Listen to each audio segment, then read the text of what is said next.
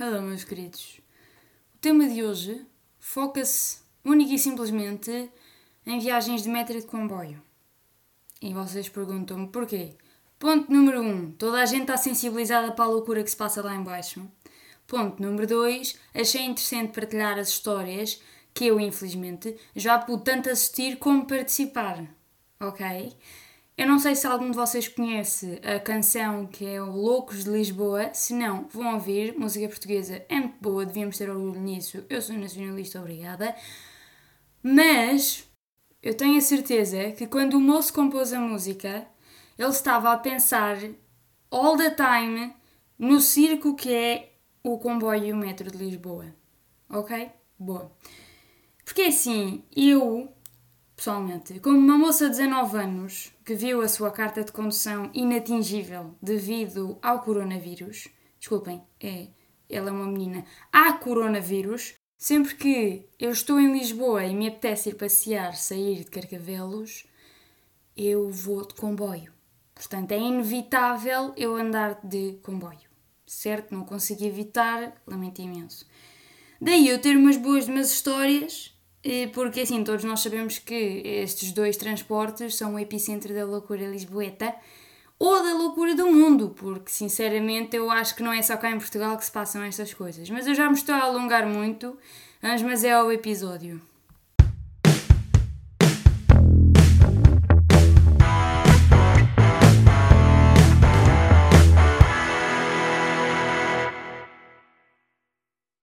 Ora então, como primeira história, eu decidi contar-vos talvez a história mais estranha, pervertida e assustadora que eu tenho. Visto que vocês já conhecem e têm presente o facto de eu ter, de eu ter estado hum, quase no meio de um ataque terrorista, esta história não vos vai surpreender, ok? Já é para o nosso de cada dia eu estar metido em cenas estranhas. Pode ser? Obrigada. Então, esta história leva-nos a onde? 2000 2019, se não estou em erro, eu estava com uma amiga minha, ela é de Benfica, eu estava na casa dela na altura. Era Páscoa, estava frio, estávamos todas encasacadas, foi extremamente interessante. Ora, no primeiro dia de mim em Lisboa, eu tinha acabado de chegar de Évora. Era a primeira vez que eu ia, supostamente, andar sem os meus queridos paizinhos no meio de Lisboa. Pai, isso nunca tinha acontecido, peço imensa desculpa, julguem-me à vontade. Eu sou da terra, eu só ando na rua ao pé da Praça do Geraldo, em Évora. Mas já passámos essa parte à frente, obrigada. Eu, entretanto, cresci, estamos em 2022, parecendo que não, já passou muito tempo desde aí.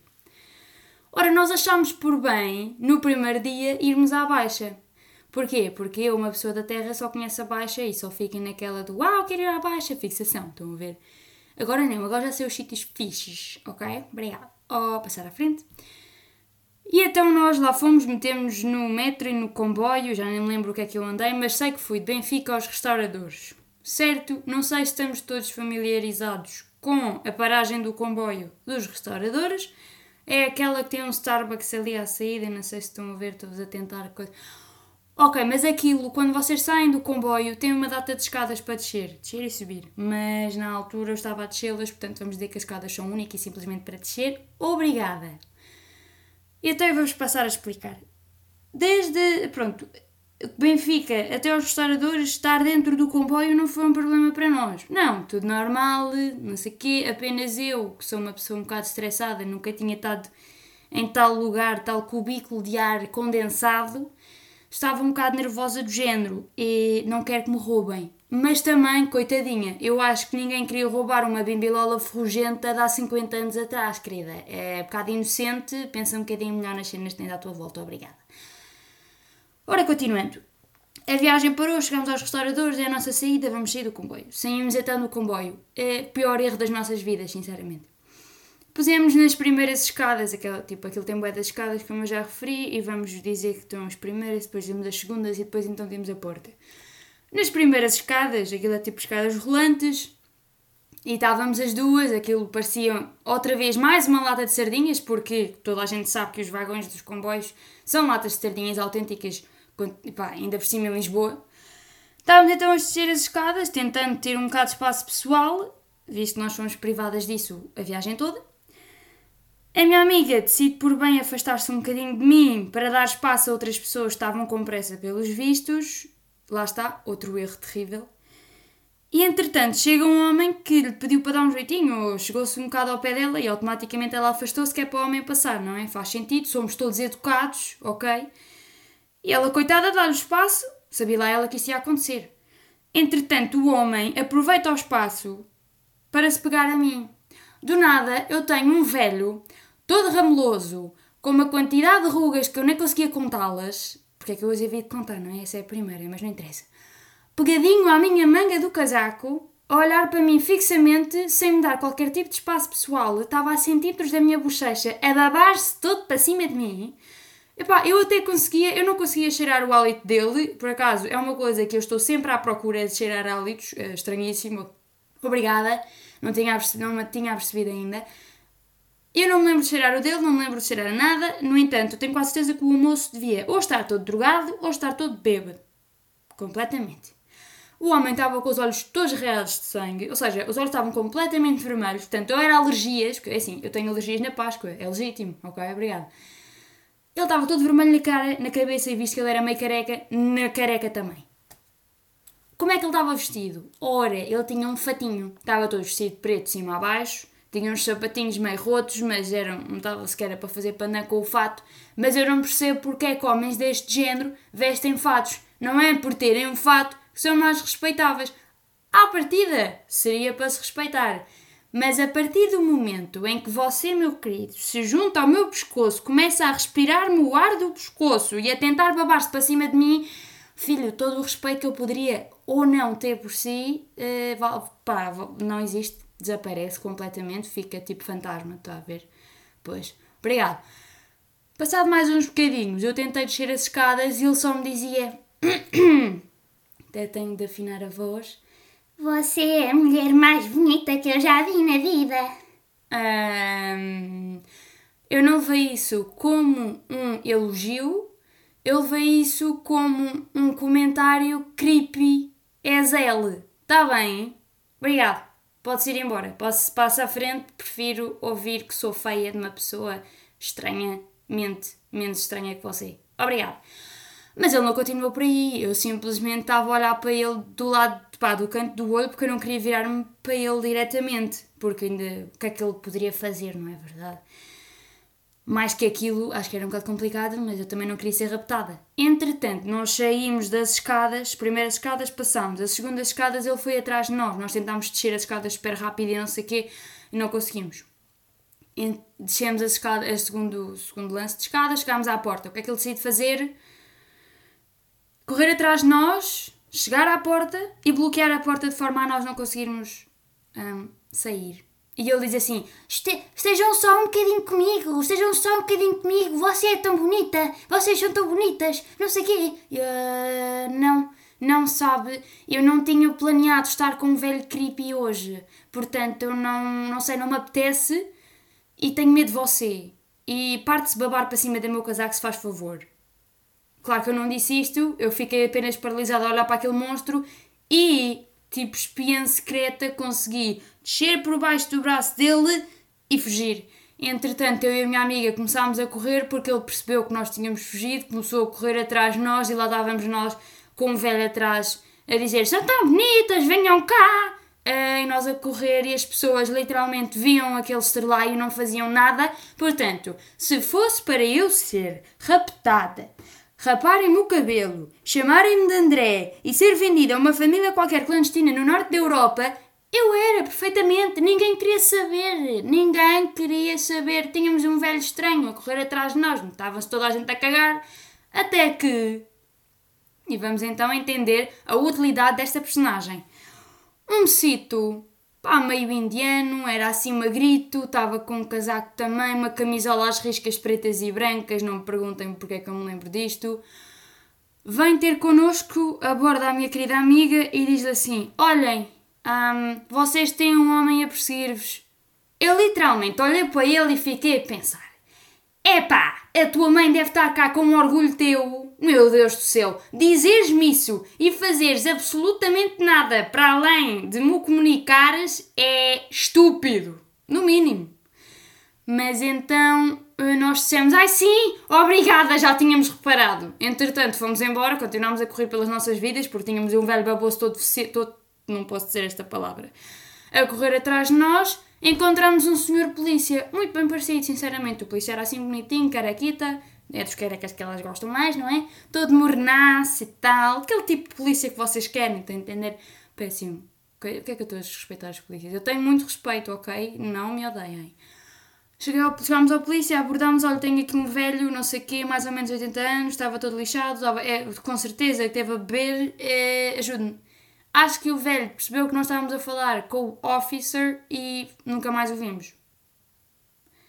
Eu vou deixar um bocadinho em silêncio, que é para vocês interiorizarem é, todo o terror pelo qual nós passamos. Para, nós, para vocês entenderem ainda mais o desespero, quando nós saímos da estação e começámos a correr, o que é que nós decidimos fazer? Pegar no telemóvel e ligar às primeiras pessoas que se apareceram no, na lista de contactos. Como se, na eminência de sermos raptadas, estarmos ao telemóvel ajudasse em alguma coisa. Claramente não ajudou e não ia ajudar. E eu explico-vos já porquê.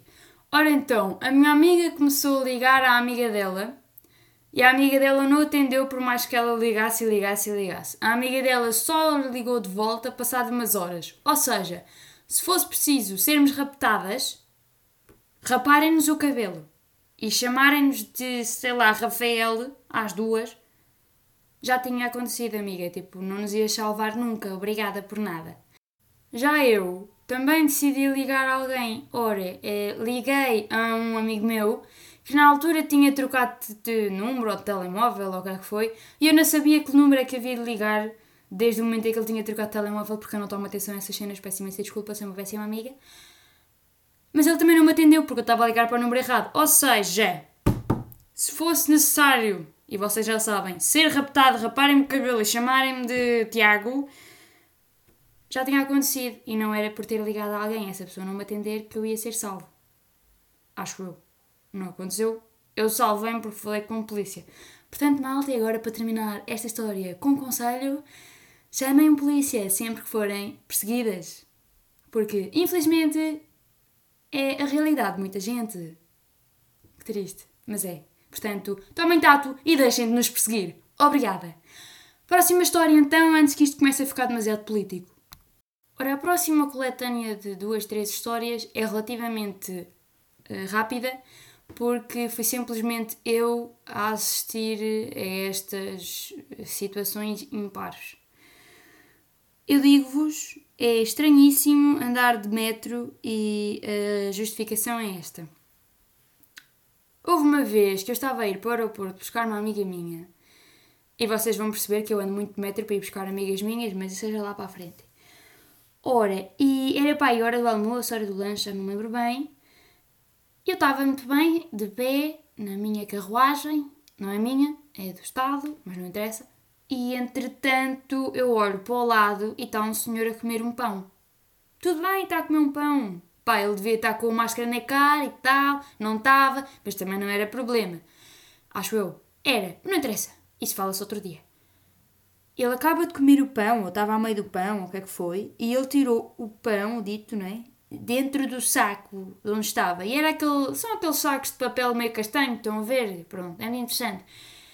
Olha, o homem não faz mais nada. Eu não percebi que tipo de epifania é que se lhe deu, mas ele descalça-se, um dos sapatos, e decide pôr o saco no pé como uma meia. Ya. Yeah. Muito sinceramente, eu acho que a Supreme devia investir nesta ideia milionária que era começar a fazer meias feitas de sacos de pão. É, eu acho que era um sucesso porque o homem estava contentíssimo. Ele põe o saco do pão como uma meia e volta a calçar o sapato. O sapato estava roto à frente. Estava, mas tinha uma meia. Saco do pão. Eu não julgo. O homem continuou a comer o pão, todo feliz da vida. Ele estava realmente contente e eu só tenho uma justificação para todo este comportamento. Ganza, obrigado. Entretanto, ele saiu na paragem a seguir e nunca mais o vi. Se calhar vi, mas eu não identifico pessoas que vestem meias como saco de pão. Obrigado. Próxima história, também muito rapidazinha. É mais ou menos isto. Eh, Quando vocês andam no metro, há muita gente a pedir. É chato. Ok? Vocês o que é que fazem? Ajudam. Não digo, não digo para ajudarem todos, porque nem todos temos tantas moedas, não é? Mas ajudem. Uma coisa que é extremamente comum quando nos vêm então pedir as moedas é eles trazerem animais. Mas uma pessoa quando pensa no animal, pensa num cãozinho, pensa não sei quê, pronto, está tudo bem, ok, normal, termos um cão ou um gato, até um coelho se for preciso em casa. Um pássaro também é normal. However, o que não é normal é, ir, é irmos todos para o metro e sermos abordados por um senhor que anda com uma catatua no ombro. E a catatua fala. É, para mim foi perturbador, malta. Desculpem. Agora vocês me vão me dizer assim: é pá, o 13 é se calhar era a única companhia dele.